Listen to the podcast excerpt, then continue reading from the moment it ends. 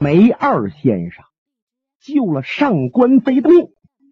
上官金鸿想把京师的一套房子赠送给梅先生，可是这梅先生啊，还执意不要。最后，上官金鸿给他写了两句话：“平生许君一件事，如若失言，天不饶。”把这句话呀赠送给梅先生。那说赠这句话还有什么用？哎呦，上官金鸿金钱帮的一帮之主。你就皇上老子都未必惹得起他。他写这么一句话，交给了梅先生。江湖人知道了，谁也不敢再动梅先生一根毫毛。可是，梅先生刚把这张纸拿过来，要往怀里边揣，哗啦，帘子板飘了，从炉棚外边闯进了一个人，把这张纸啊抢去了，齐了咔嚓撕的粉碎。呀！上官金鸿救命，还有在其位的这些剑侠都为之一惊。谁这么胆大包天呢？竟敢闯到这儿来撕这张纸？就是你娘给你生八个脑袋，那你也不管用啊！可是他们再一看，吃惊的这个劲儿就都没有了。啊，是他呀！那么除了他之外，别人也确实没有这个胆量。谁呀？啊。那说阿飞是怎么赶到这儿来的？原来人头会这一摆开，上官金鸿把李寻欢的人头放在那个架子上，让千人看万人瞧。就在坟地那边处小树林里边，那位孙小红孙大辫子呀，眼泪淌下来。看来李寻欢在生前还真不知道孙小红内心对他这份情谊。这孙小红是最敬佩李寻欢，而且在内心当中，他与李寻欢呢。还有一种莫名其妙的感情，每当看着李寻欢的时候，心里边就甜滋滋的。要瞧不着啊，那晚上睡觉啊都睡不实，那吃饭呢都不香。听着李寻欢死了，把他给惊呆了。那么瞧着上官金鸿在李寻欢死后还要大做文章，摆什么人头会，诬赖李寻欢是梅花道。他心中十分痛楚，他在树林边这一哭，他爷爷天机老人孙老爷子非常疼爱的拍了拍他肩膀：“孩子，不是爷爷不出手啊，即使爷爷出手，能够治得住上官金鸿，可是也挡不住金无命。”那么能够治住金无命，就挡不住上官金鸿。就连那少林大师心湖和心术心里也没底，他们才没有贸然出手啊。江湖道上，看这些人都有一种心病，越成名的人物胆越小，创名难，守名更难，一招不慎。让人刮了伤了，趴地下了，或者死了，一世英名付诸东风流水。所以说，就连天机老人都十分的谨慎呐。爷爷，那您这个意思，就是谁也杀不了上官金虎金无命了，谁也不能给李探花报仇了。唉，倒也不能这么说。我想有一个人的剑法。和那金无命很相似。如果这个人要来到了，或许能够盯住金无命。只要把金无命废了，上官金鸿单丝不现，孤掌难鸣，也就好收拾了。啊！孙大辫子两眼一亮啊，爷爷，您说的是阿飞？哎，正是阿飞。这爷俩呀，是立刻就打听阿飞呀能藏在什么地方。原来他们知道，阿飞和林仙两个人就引到沟里边一片松林之内。可是后来要搬个地方，那么能搬在哪里呢？打听来打听去也没打听清楚。孙小红啊，着了急了，爷爷，那么您呢，就在人头会这个地方暗中观看着，我呀就到林仙和阿飞原来住的那个地方，我在那附近转转，看看能不能找着。他爷爷知道。孙女儿为李寻欢报仇心切，他是拦不住的。他允许了孙小红啊离开人头户会场，够奔林仙他们原来那住处。原来住的小院还在，房舍还在，可是屋子里边空着，没有人。孙小红就奔南面下来了。你说怎么那么巧？往南下不过二十几里地。就见前边搭着一个小炉棚，还相当的简陋，一看就知道啊是临时搭的。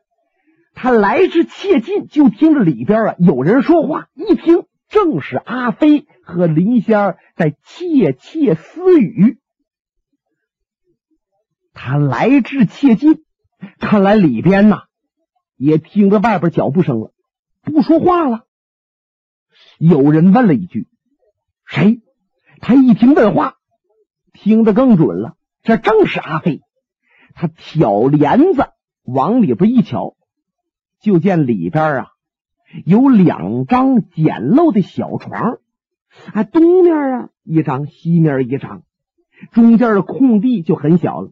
现在阿飞是坐在一张床的当中，这林仙倚偎在他的身边。林仙儿一看孙大辫子，当时一惊，他赶紧站起来：“怎么是你？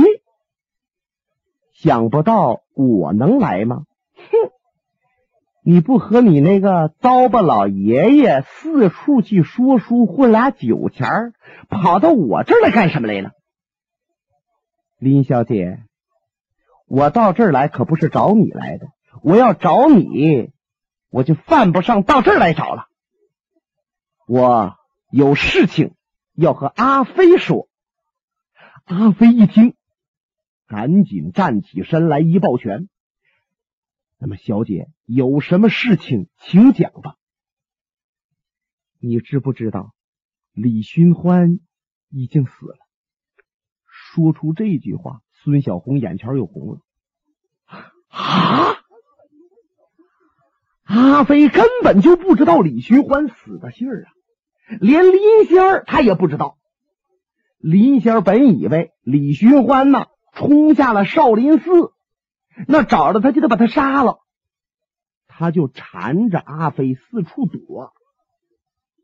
他就琢磨着，有阿飞在他身边，即使李寻欢到了跟前，也没法杀他。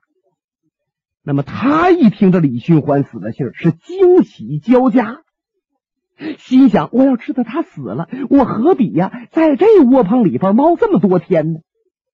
可是再看阿飞，眼睛红了，身子冰凉凉，如同木雕泥塑一般，立那儿动弹不得呀。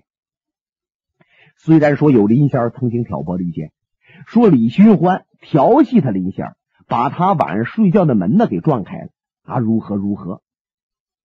可是阿飞在心目当中把李寻欢认定了朋友。那么李寻欢要活着，他或许永远不见李寻欢。一听说他死了，肝胆欲裂，痛不欲生，眼泪顺着眼角淌下来。林仙儿一看阿飞这样。他就明白阿飞的心绪如何。他转过身子，瞪着孙大辫子：“怎么，你到这儿找我们阿飞，要给那李寻欢报仇去？我不问李寻欢被谁杀的，谁杀他都应该，因为李寻欢是个无信无义之辈。孙小红一听，向前跨了一步。你说李寻欢是无信无义之辈，因色失意才是不义。说完这话，他那眼角啊白了了一下阿飞，那意思就是阿飞因为林仙儿，你们在这个地方啊，糗着不出去给李寻欢报仇，那才是不义的。林仙儿扑哧乐了。哼，李寻欢是梅花道，天下人皆知，而且他又对我打主意，死了，死了都死有余辜。什么？李寻欢是梅花道，李寻欢在你身上打主意？哦，我不和你说，我要和阿飞说，李寻欢是不是梅花道？你阿飞心中应该明白。那么李寻欢是不是在林仙上打主意？我想你阿飞更应该明白。阿飞一摆手：“你们不要拌嘴了，我最后再用一次剑。”这阿飞和林仙儿隐居在此的时候，两个人呢都商量好了，是抛弃武林，宝剑都不用了。从此以后要与外界隔绝，两个人要白头到老。那么现在要给李寻欢去报仇，阿飞说出来，最后用一次剑，林仙伸手就把他抓住了。阿飞呀，阿飞，你想一想，李大哥武术那么高，都被对方给杀了，可见对方的功力高不可攀。咱们还不知道人家是谁，你就答应。出去给李寻欢、李大哥报仇，万一你要有个三长两短的，我可怎么活呀？哎，说的呀，他那眼泪滚落下来了。阿飞的心一软，反手把他拉住了。你放心吧，我一定会活着回来见你。说完这话，大跨步，阿飞出来了，在门边把他插在地里边那把破铁片子剑拽出来，往腰中一别，啊，嚓嚓嚓嚓嚓嚓，穿过树林的，顺道够奔人头会会场。孙大便在后边一溜小跑啊，他都有点跟不上阿飞的脚步。阿飞不和他说话，他这一路上和阿飞介绍着李寻欢是怎么中了龙啸云的道，然后啊。让上官金鸿和金无命把李寻欢杀了，啊，现在又摆什么人头会啊，等等等等。这一路上，他把这些事儿都和阿飞介绍清楚了。本来阿飞归隐到松林之后，他这个精气神呢就差了不少，和林仙终日厮磨在一起呀，过去那种虎视眈眈的劲儿。几乎荡然无存呐！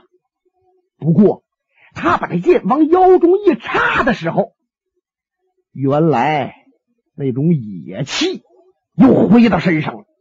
尤其是逼近人头会会场了，再看阿飞眉头紧皱，这嘴唇子并在一起，形成一道直线。看来是要不给李寻欢报了仇，杀掉对方金无命。他是誓不为人了。阿飞是这么闯到人头会上来的，没用别人指点，他自己就闯向了东面的炉棚，正听着里边有人谈话。他挑帘子进来，他就见着呀，梅先生手里边拿着一张纸了。他是没管三七二十一，闯过来抓过去，骑着咔嚓撕的粉碎。还没等在其位的说话。他先问了：“哪一位是金无命？”金无命在旁边听着，没做声。开始阿飞进来，把这纸撕了，他们都一惊。他们惊的是什么呢？惊的世上还有这么大胆的人。等瞧着是阿飞了，金无命也就明白了，这就是李寻欢那个小朋友。哦，那么是他敢进来把纸撕了，这也就不意外了，因为只有阿飞才有这样的胆量。那么阿飞一问他，他在旁边没做声。他师傅上官金鸿微微一笑：“你是阿飞，这个是我的弟子金无命。”阿飞一转身出去了。时间不大，帘子板闪动，金无命在里边跟出来。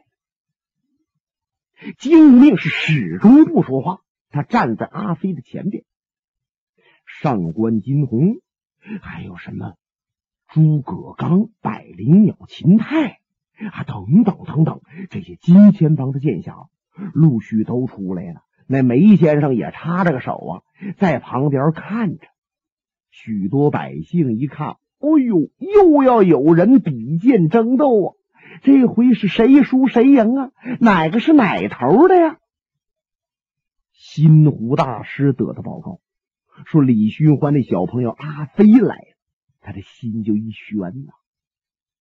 心想：阿飞，你要来，你应该早来，在李寻欢没死之前，你要和他联手，所向无敌。现在你来了，老僧为你担心。老和尚们在西面的炉棚也都出来了，给阿飞观看了招数。这时候天荡黄昏，在坟地这儿，哗呜，就荡起了一阵秋风。也不知道哪位苦主方才给亲人烧完纸，这风一刮呀，那纸灰呼溜一下子就飞起来。在金无命和阿飞两个人的当中，是飘来飘去，飘来飘去，有那么一寸来长的黑灰，就落到阿飞的脸上了。上官金鸿在旁边一看，哦，如果金无命在这个时候要出手，是个好机会。一块灰落在脸上。阿飞不能没有感觉，只要他有一点感觉，他脑子稍微走一点神，他就要疏忽，就要有破绽，就可以将他拿下。可是再看金无命，没动。金无命嘴上不说话，显着很木然，他的心里边可在动啊。他想。我平生最大的一个对手就是阿飞。别看我们初次相见，可是我早听着过他的名头。这小子自从出世以来，无论哪个人和他比武，他都一剑刺中对方的咽喉，就连那青魔手一哭都废在他的剑下，就连那大名鼎鼎的白晓生，让他一兵瘤子给刺穿了脖子。阿飞，我必须胜他，我必须光明正大的胜他。我不找他的便宜，还要把他胜了。我要让天下人知道，如此厉害的阿飞，他不是我金无命的对手。你看金无命没有？他是这种想法，所以说呀，他才没有捡阿飞的便宜，没有立刻发招。这块黑灰就贴在阿飞的脸上，阿飞感觉到稍稍一刺眼，他没有敢抬手挠，因为他知道只要一抬手，那对方的剑就要进来。阿飞咬着牙吐出了一句：“你可以进朝了。”金无命从炉棚里边到外边。还没有说话呢，听阿飞这么一说，他想说话，觉得还是多余，只是摇了摇头。可是阿飞这一把剑呢，嚓就拽出来了。阿飞的剑虽平常，是个破铁片子剑，可是在他的手中，就好像有了灵魂，长了灵气，根本都没拉什么架势，就见那剑尖儿直挑金无命的咽喉。多少人在旁边瞧着，那眼睛就没跟上这把剑。可是阿飞这把剑距离金无命的咽喉还有三寸五，停住了。为什么呢？因为金无命的剑尖儿已经点在了阿飞的咽喉上，那个尖儿啊，好像已经把这皮肤划开了。只要轻轻的往里边一进，阿飞立刻绝命当场。哇！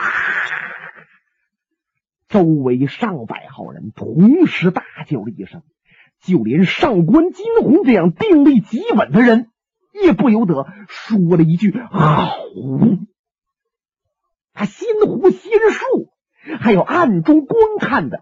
天机老人孙老爷子都不由得叫了一句：“好快！”上官金鸿是给他徒弟喊好，这几位啊是说他徒弟那个剑快。本来阿飞那剑就够快的，可是金无命那把剑比阿飞这剑还快，后发而先至。阿飞要再往前去。没等刺中人家，他自己就完了。所以说，他中途把这剑就停住了。阿飞两眼盯着金无命，你倒往前刺。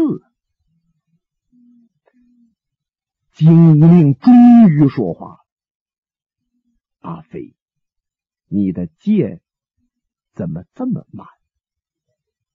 我想。”我这剑是后发，刺中你脖子的时候，起码你那剑也应该刺中我的脖子。看来你最近剑不如原来快了。哎呀，阿飞把眼闭上，他也感觉到了自己这手怎么有点发木呢？而且脑子不好使，往前一飞身，那得手眼身发步。都得合到一起呀，哪一个地方稍不协调，差之分毫，谬之千里。可是刚才内心感觉还像和原来一样，可是腿、胳膊、脑子确实是配合不好了。书中交代，阿飞让林仙给害了。这林仙老给阿飞吃迷糊药，阿飞晚上睡觉的时候啊。吃迷糊药，一睡睡一宿，天亮才醒。半夜三更的，林仙就找谁去幽会去？今天约这个，明天约那个。这一吃迷糊药，吃了一个来月了。也别说阿飞呀，你就是神仙，那脑子都不好使了。可是阿飞根本对此事就没有觉察，还认为林仙儿是最爱他，那是他的命一样啊。别人都瞧着金无命，哎，他那剑怎么不往前刺啊？一刺，那阿飞不就死了吗？金无命可不这么想啊，他内心颇为得意。哼，我胜了，我终于胜了。可是胜阿飞容易，我刺死他也不难。要想让他心里边佩服我。却势比登天，他这剑还逼着阿飞。他问：“你服气了吗？”就这句话问出去，无异于拿那剑扎在阿飞的心上，还要搅和几下。江湖人讲，认可粉身碎骨，嘴上也不能发软，发软那名不丢了吗？这就叫认可，让名在人不在，不能让人在名头坏。可是，就见阿飞把脑袋耷拉下来，我服气了。阿飞确实是服，他不会说谎，他认为金无命那个剑确实在他之上。唰，金无命向后一退身子，跳出了圈外。阿飞，你可以走了。阿飞一抬手啪把手中这把铁片的破剑是一折几段当啷扔在尘埃。从此以后再不用剑了。转身绕过几个坟包钻进树林子便走。可是阿飞哪知道他就在穿过一棵树的时候在树后头藏着一个人。满面带笑正在偷偷的瞧着他。